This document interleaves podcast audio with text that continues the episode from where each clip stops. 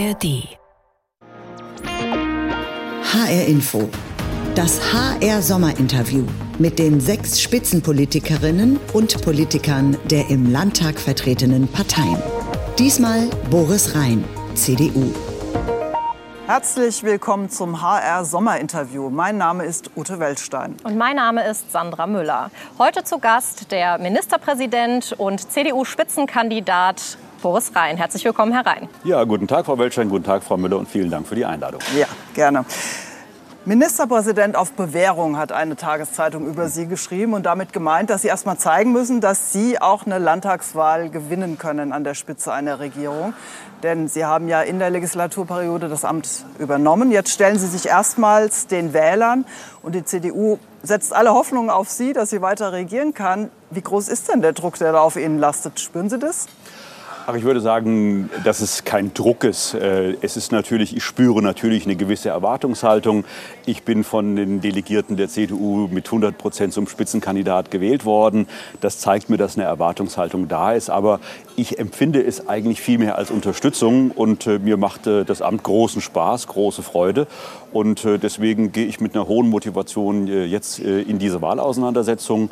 Ähm, Druck würde ich nicht sagen, aber es ist natürlich schon viel zu tun. Das glaube ich, das kann man feststellen.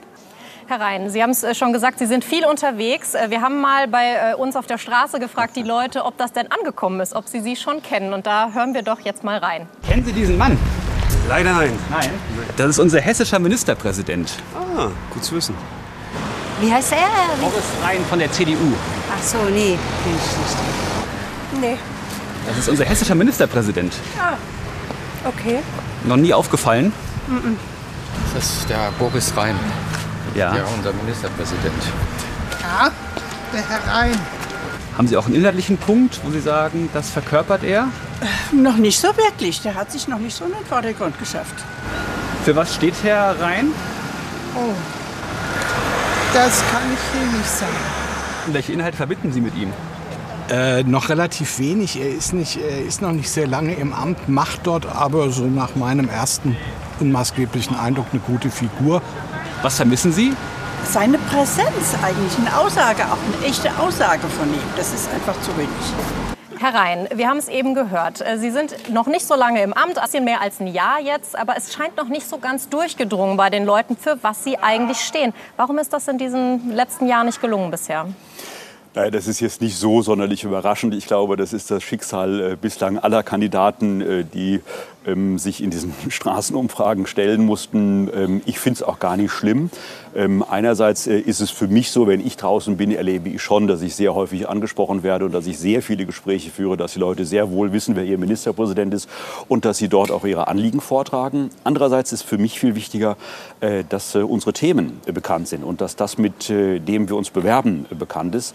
Ähm, und äh, ich glaube, dass wir in den letzten Monaten durchaus den einen oder anderen deutlichen Punkt haben setzen können, beispielsweise bei ähm, dem Verzicht auf die Grunderwerbssteuer oder bei den Fußfesseln für Frauenschläger oder bei so vielen anderen Themen. Ist aber bei den Leuten an, anscheinend nicht angekommen. Die, da war keiner da dabei, der Sie mit irgendeinem Thema verbunden hat. ne? Ja, wahrscheinlich hätten Sie noch ein bisschen weiter fragen müssen, vielleicht auch regional unterschiedlich fragen müssen, aber das ist ja äh, nichts, was ich zu bewerten habe. Nein, und jetzt haben wir auch noch ein paar Wochen Zeit und äh, in diesen paar Wochen äh, werden alle Kandidaten und natürlich auch ich kräftig unterwegs sein, um Werbung zu machen, nicht nur für uns, sondern auch für unsere Themen und für unsere Parteien.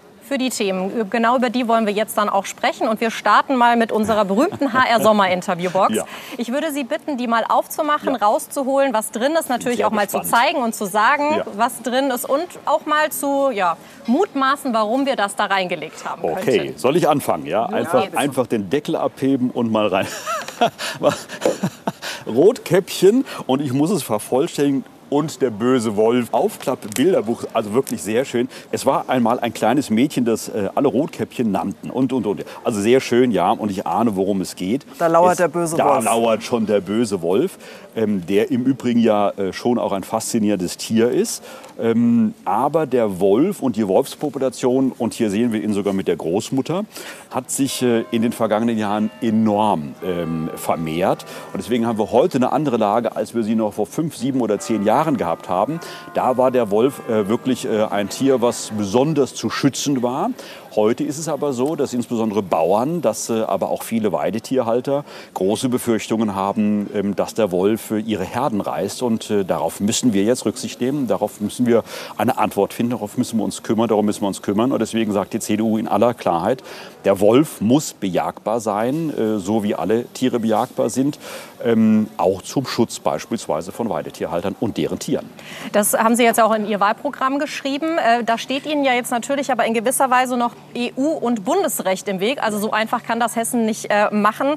Kann es sein, dass Sie hier dann doch irgendwie auch ein bisschen mehr mit den Ängsten der Menschen spielen, als realistische Politik zu machen? Nein, das würde ich nicht sagen. Das ist auch gar nicht unsere Absicht, das ist auch nicht unser Stil und schon gar nicht der Stil ähm, der CDU. Wir nehmen Besorgnis auf und äh, auch da geht es ja darum, dass viele auch äh, für viele das ein extrem wirtschaftliches Thema ist. Also wenn deren Herden gerissen werden, ähm, ist es A, ein wirtschaftliches Thema, aber sie haben auch viele äh, Traumata, äh, mit denen wir es da zu tun haben, bei denen, weil das sind ja ihre Tiere, um die sie sich kümmern. Und deswegen müssen wir uns müssen wir das Thema aufnehmen. Und ähm, natürlich ist es vor allem Bundesrecht, es ist auch europäisches Recht, aber wir wollen, dass der Wolf eben ähm, beziehungsweise die Bejagung des Wolfes in das Bundesrecht aufgenommen wird. Und wir in Hessen werden dafür die Voraussetzungen schaffen. Das ist eine klare Ansage der CDU. Sie haben eben schon gesagt, Sie fordern die Fußfessel für Frauenschläger. Nach dem hessischen Gesetz über Sicherheit und Ordnung ist es ja jetzt schon möglich, gewalttätigen Ehepartnern äh, aus der Wohnung zu werfen und mit einer Fußfessel zu überwachen, dass sie auch nicht wiederkommen. Warum wollen Sie auch da wieder suggerieren, eine Gesetzesverschärfung würde die Lage verbessern? Naja, ähm, ich will das nicht suggerieren, sondern äh, ich habe kürzlich äh, gesprochen mit äh, einer unserer federführenden Staatsanwältinnen und diese Staatsanwältin sagt mir, ähm, dass der gefährlichste Ort für eine Frau ihr Zuhause ist. Und ich muss Ihnen sagen, da läuft es mir eiskalt den Rücken runter. Und wenn Sie sich die Zahlen von Femiziden in Deutschland im Jahr 2023, 2022 Das sind Morde anschauen, an Frauen, Morde weil sie Frauen, Frauen sind? Ganz genau, also ja. partnerschaftliche Gewalt. Ja bis hin eben dann wirklich zum Totschlag oder zum Mord, äh, dann äh, ist allerhöchste Zeit zu handeln. Und ähm, es werden Näherungsverbote ausgesprochen äh, durch Gerichte, aber diese Näherungsverbote werden immer wieder überschritten. Und äh, es kann sein, dass es dann zu spät ist. Und deswegen sagen wir, ein adäquates Mittel, um solche Näherungsverbotsüberschreitungen äh, zu unterbinden und zu verhindern, ist die elektronische Fußfessel. die Hessen, jetzt schon einsetzbar ist nach dem ja, hessischen Gesetz über Sicherheit genau, und Ordnung. Das haben wir jetzt gerade umgesetzt mhm. in, im hessischen Landtag, äh, äh, im hessischen Gesetz über Sicherheit und Ordnung. Ähm, ich möchte aber auch und äh, wir äh, wollen, dass das auch bundesweit möglich ist. Und deswegen haben wir den Bundesjustizminister aufgefordert, das entsprechend als eine entsprechende Maßnahme aufzunehmen in das Bundesrecht. Und ich möchte sogar noch einen Schritt weitergehen. Ich möchte nicht nur, dass der Täter eine elektronische oder der potenzielle Täter eine elektronische Fußfessel trägt. Ich möchte auch, dass äh, das spanische Modell beispielsweise, dass äh, das potenzielle Opfer die Möglichkeit hat, einen Sender zu bekommen, um eine mobile Schutzzone zu haben. Wenn man die Frauenhäuser fragt, dann sagen mhm. die, das viel größere Problem ist, ja. dass wir keine Plätze mehr anbieten können. Und wir können auch deshalb keine Plätze anbieten, weil die Frauen, die bei uns sind, nicht in Wohnungen kommen können. Jetzt hat das Land Hessen da ein Modellprojekt und hat das Belegungsrecht für 14 Sozialwohnungen, will das noch ein bisschen aufstocken. Aber das ist ja nur ein Tropfen auf dem heißen Stein. Wäre es nicht viel sinnvoller, dafür zu sorgen, dass die Frauen Schutz in den eigenen vier Wänden bekommen könnten? Ja, das eine, also Schutz in den eigenen vier Wänden ist ja genau das, was ich sage. Schutz in den eigenen vier Wänden ja, eine eigene ist die Wohnung bekommen, Fußfessel. Natürlich. Das eine schließt aber das andere nicht aus. Also wir können das eine tun und das andere auch tun. Ähm, und deswegen bin ich sehr dafür, dass wir die Förderung von Frauenhäusern ausbauen, aber dass wir natürlich auch dafür sorgen, dass die Vermittlung dann in Wohnräume außerhalb der Können Frauenhäuser stattfinden nennen, kann. was Sie da so vorhaben? Ähm, ich kann Ihnen im Augenblick keine konkrete Zahl nennen. Ähm, der Wohnungsmarkt ist, einer, oder ist bekanntermaßen enorm angespannt äh, und das betrifft natürlich auch solche Wohnungen. Äh, wir versuchen da jetzt wirklich mehr Druck hineinzubringen, damit ähm, beides möglich ist. Aber nochmal, das eine tun heißt nicht das andere lassen. Ein weiteres äh, Anliegen der CDU steht auch in den zehn Kernanliegen aus ihrem Wahlprogramm. Äh, sie wollen den Personalmangel in Kitas beheben, unter anderem auch durch Quereinsteiger. Dieses Gesetz haben Sie jetzt inzwischen auch schon beschlossen. Jetzt muss man aber sagen, das ist kein neues Problem, auch dass Eltern momentan keine Plätze in den Kitas bekommen. Seit zehn Jahren gibt es den Rechtsanspruch für einen Kita-Platz. Warum haben Sie das bisher nicht hinbekommen? Naja, wir haben schon sehr viel gemacht äh, in diesen Jahren. Ähm, äh, zum einen muss man sehr klar sagen, dass äh, es natürlich eine pure kommunale Zuständigkeit ist. Jetzt will ich aber die Menschen nicht mit Zuständigkeitsfragen äh, langweilen äh, und ihnen damit sagen, ich kann jedenfalls ihre Probleme nicht lösen. Deswegen haben wir ja enorme Programme aufgelegt. Äh, wir, das Land setzt ähm, ja auch die Rahmenbedingungen, das muss man ja dazu ja, sagen. Sie schreiben ja zum Beispiel stimmt, vor, genau, wie viele Erzieherinnen... So. Wie, wie muss eine Deshalb Gruppe sind die Kommunen ja ein bisschen sein. davon genau, abhängig, wie, genau. wie, das Land handelt. Voll, ne? Vollkommen richtig. Ja. Und deswegen tun wir auch als Land sehr viel in dieser Frage, beispielsweise über die Betriebskostenzuschüsse. Ähm, aber nicht nur über die Betriebskostenzuschüsse, sondern auch ähm, über Investitionszuschüsse, also für den Bau.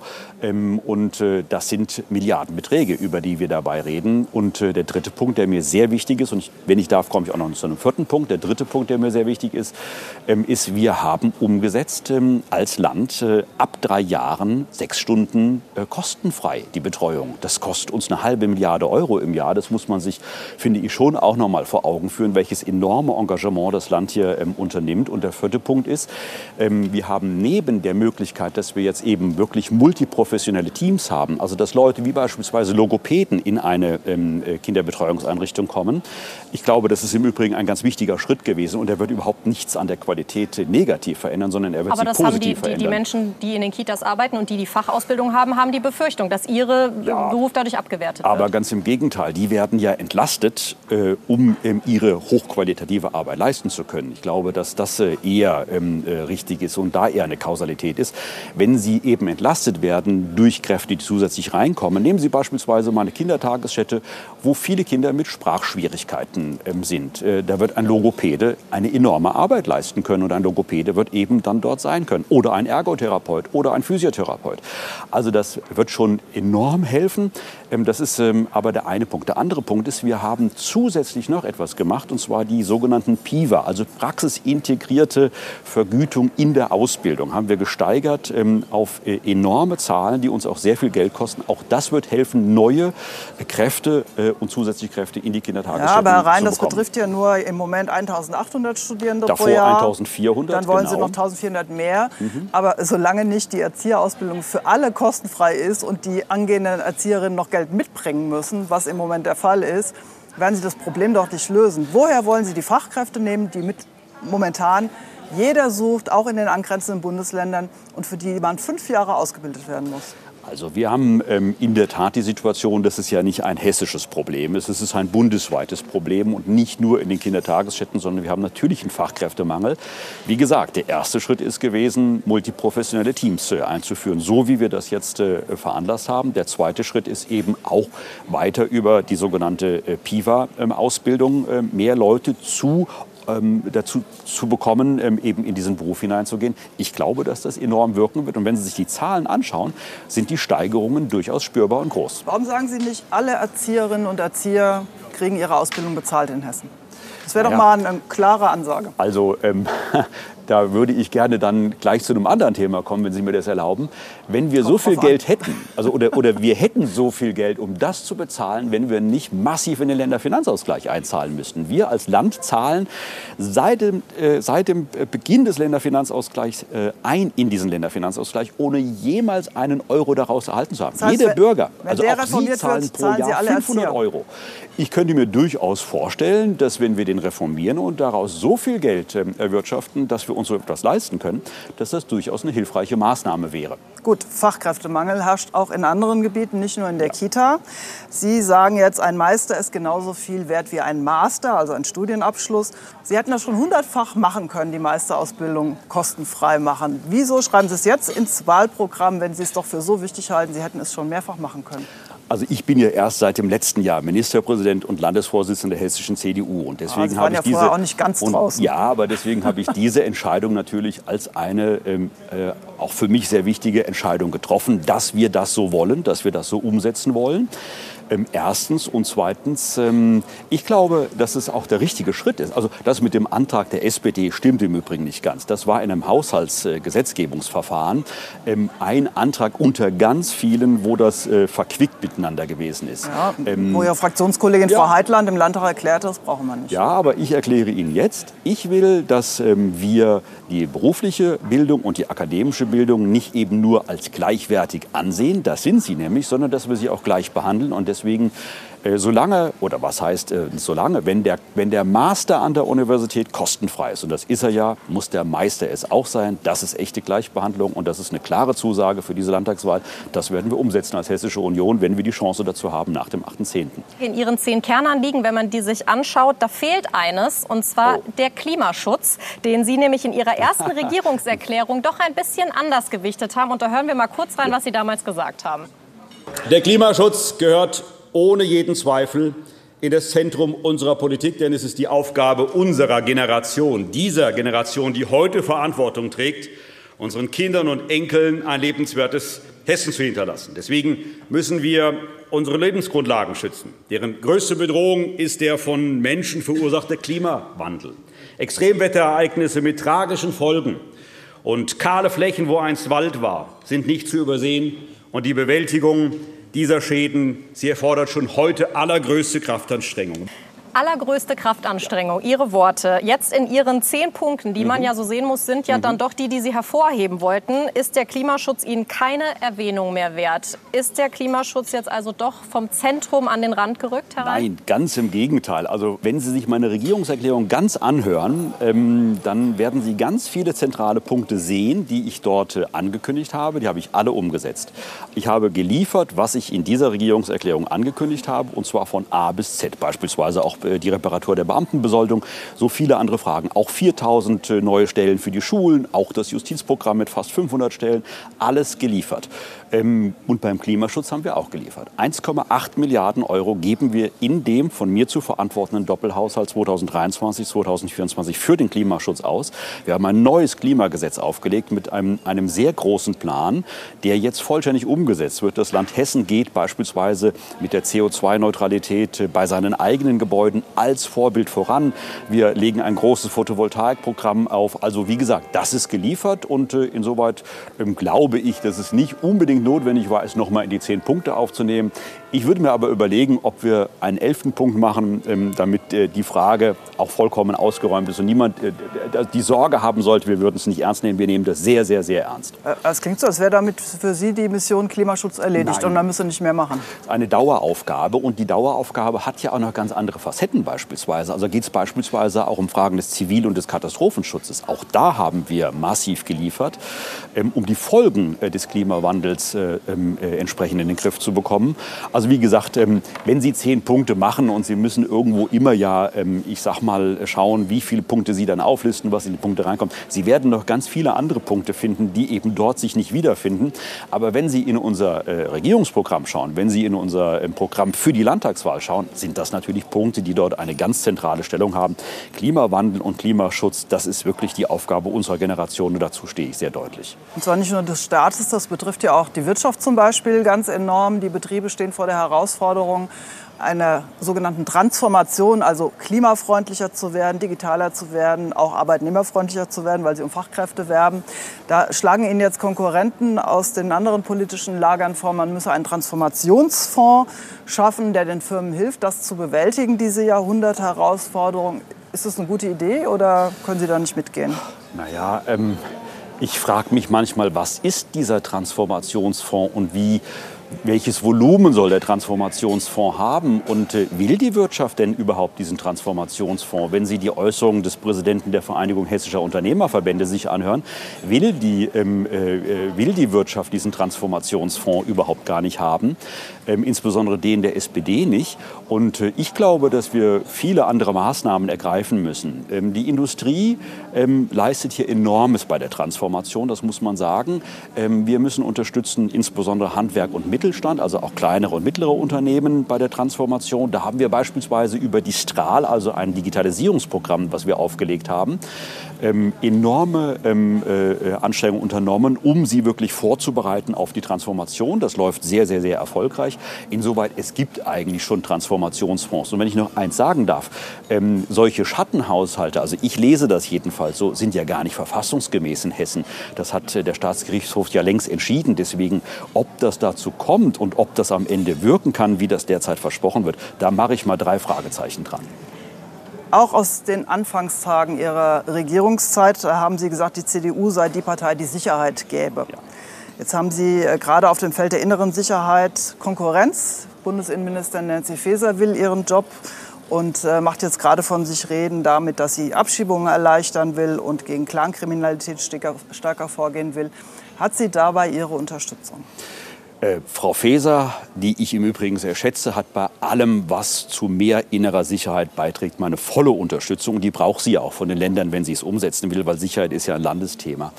Aber das Problem ist, wir haben leider bislang wenig äh, außer Ankündigungen aus äh, Berlin gehört. Und alles, was sie dann angekündigt haben, mit großem Aplomb in der Regel, ähm, ist dann in sich zusammengefallen, weil es in der Koalition, in dieser Chaos-Koalition in Berlin nicht durchsetzbar war. Deswegen alles, was da angekündigt worden ist, wird nicht kommen. Ähm, äh, ich kann nur sagen, wir haben in den vergangenen Jahren ähm, so viel auf dem Bereich der inneren Sicherheit als Land Hessen getan, äh, dass man wirklich sagen muss, wir sind in gutem Zustand. Wir haben die Aufklärungsquote von 44 äh, Prozent 1997, als die SPD Verantwortung getragen hat, auf über 60 Prozent in Hessen gesteigert in den vielen Jahren, in denen wir hier regieren. Wir haben 16.000 Polizistinnen im Jahr 2025 und Polizisten ähm, auf der Straße, so viel wie noch nie zuvor. Wir haben die Polizei ausgestattet in einem so so enormen Maße. Unsere Polizei marschiert an der Spitze in Deutschland. Wenn wir uns noch mal ein bisschen die Performance Ihrer Partei zum Beispiel auch auf Bundesebene anschauen, äh, da müsste man ja eigentlich denken, bei der derzeitigen Performance der Ampel auf der Bundesebene müsste ja eigentlich Ihre Partei doch noch ein bisschen besser dastehen in den Umfragen, als sie es derzeit tun. Haben Sie da schon mal möglicherweise bei Ihrem Parteichef Friedrich Merz angerufen und gesagt, Mensch, das läuft nicht so, was können wir denn da besser machen? Naja, ähm, in der Tat, man muss ja sagen, Frau Müller, äh, es ist, wie Sie sagen, ähm, diese Ampel ist stehen K.O. Die sind einfach zu verschieden, die kommen nicht zusammen. Es ist ein großes äh, Chaos. Wie man ein Land so regieren äh, kann, wie die das tun, das macht mich sprachlos. Und das, das war aber nicht die Frage. Das war nicht die Frage.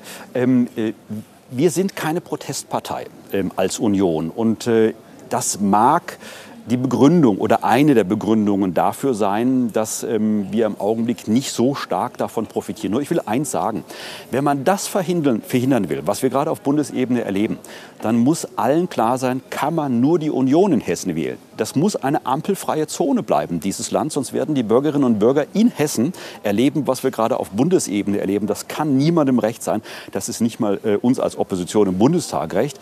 Hessen muss wirklich ampelfreie Zone bleiben. Ähm, und da hilft es auch nichts, Protestparteien zu wählen, sondern dann muss man CDU wählen. Nur die CDU wird das Problem lösen können. Ja, aber offensichtlich, Sie sagen jetzt, die CDU ist keine Protestpartei. Aber wenn Sie die richtigen Konzepte hätten, dann würden Sie die Menschen ja von sich überzeugen. Dann würden die da sagen, okay, ich muss gar nicht Protest wählen, ich kann die CDU CDU wählen. Aber das scheinen Sie ja dann auch nicht so zu sehen. Ja, aber ich äh, muss schon sagen, wir haben in den vergangenen äh, Jahren, insbesondere seit dem Ausbruch des Krieges in der Ukraine, sehr deutlich gemacht äh, im Bundestag, dass die starke Kraft die Opposition ist. Sei es beispielsweise das Bundeswehr-Sondervermögen, sei es die, das entscheidende Eintreten für die Ukraine oder sei es eben auch die Frage bei der Migrationsbegrenzung. Wir wollen, dass auch die Binnengrenzen jetzt äh, kontrolliert werden. Wir wollen, dass äh, die Rückführungsoffensive endlich stattfindet und wir wollen insbesondere auch, dass sichere Herkunftsländer ausgewiesen werden. Das löst das Problem. Wahrscheinlich müssen wir noch ein bisschen mehr darüber reden und es ein bisschen deutlicher machen, dass die Leute auch wissen, es ändert sich nur was, wenn du die Union wählst. Zum Ende unserer Sommerinterviews äh, servieren wir einen Glückskeks wie im China-Restaurant. Ja. Nicht, dass wir einzelnen Menschen besonders viel Glück wünschen wollen, aber es ist ein Sinnspruch ja. drin und Sie können ja einen aussuchen. Darf man einen auswählen? Ja, ja, es sind auch verschiedene okay. Sprüche drin. Ja. Sehen, was, wir wissen selbst nicht, was Sie, was Sie da kriegen.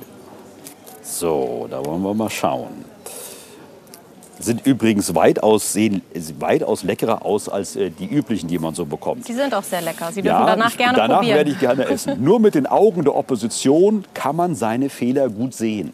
Das ist ein sehr schlauer Spruch, muss ich sagen. Und der gefällt mir auch sehr gut, weil, das habe ich als Landtagspräsident äh, gelernt, ähm, man muss immer aufpassen, dass man alle an Bord hat. Man muss aufpassen, dass man als äh, Regierung nicht überschnappt äh, und muss äh, dafür sorgen, dass die Opposition auch gut behandelt wird. Und insoweit, das stimmt, nur mit den Augen der Opposition kann man seine Fehler gut sehen und daraus muss man auch Schlüsse ziehen. Das ist die Aufgabe in der Politik. Macht Ihnen aber keine Lust darauf, auch mal wieder Opposition Nein. zu machen? Nein, also da gilt, na, ich will jetzt nicht Franz Müntefering äh, zitieren, der gesagt hat, Opposition ist Mist, Opposition ist ganz wichtig äh, in der Demokratie. Ähm, aber wir würden das Land gerne weiter regieren, weiterführen, weil wir haben bewiesen, dass wir es können und die Bürgerinnen und Bürger wissen, dass wir das sehr gut und sehr stabil und sehr sicher machen, ganz im Unterschied zur Ampel in Berlin. Vielen Dank für dieses Interview, Herr Ich bedanke mich sehr bei Ihnen. Das war das HR Sommerinterview mit Boris Rhein, CDU. Auch zum Anschauen in der ARD Mediathek.